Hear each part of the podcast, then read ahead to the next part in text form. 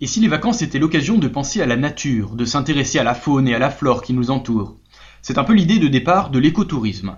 Éco comme écologique, car cette manière de s'évader se veut respectueuse de l'environnement. L'écotourisme, comme le tourisme solidaire ou le tourisme équitable, est issu de la réflexion sur le développement durable. C'est-à-dire que l'observation et le respect de la nature sont les éléments fondateurs de cette manière de voyager. À partir de là, l'écotourisme peut prendre des formes multiples. En effet, il n'y a pas de définition figée de cette activité, mais ce qui ressort des séjours proposés, c'est que d'une part, l'écotouriste est en vacances, il voyage avant tout pour son plaisir, donc ce n'est pas une démarche humanitaire avec mission et obligation de résultat, quoique ce genre de séjour existe aussi. D'autre part, tout est fait pour que l'impact du voyage soit le moins néfaste possible pour l'environnement. Les groupes sont le plus souvent restreints, une dizaine de personnes, et une aide est généralement apportée aux communautés locales.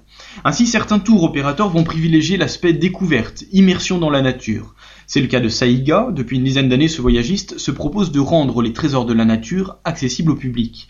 Il a donc établi un programme découverte du patrimoine naturel. Les participants se laissent emmener par un guide local qui a conçu le programme en fonction des ressources et des particularités de la région.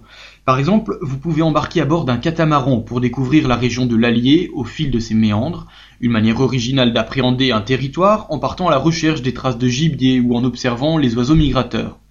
D'autres voyagistes en revanche mettent davantage l'accent sur le logement ou l'aspect logistique du séjour.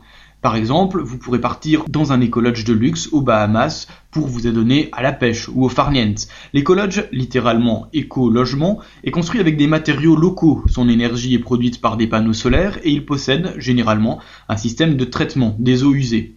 Plus nature encore, les campings Utopia, un mix entre hutte et utopie. Cette entreprise a mis au point un concept de camping entièrement intégré à son environnement. Les logements, tentes roulottes, chalets ou canadiennes, sont construits avec des matériaux naturels, du bois principalement. Les sites sont implantés en forêt ou dans des zones retirées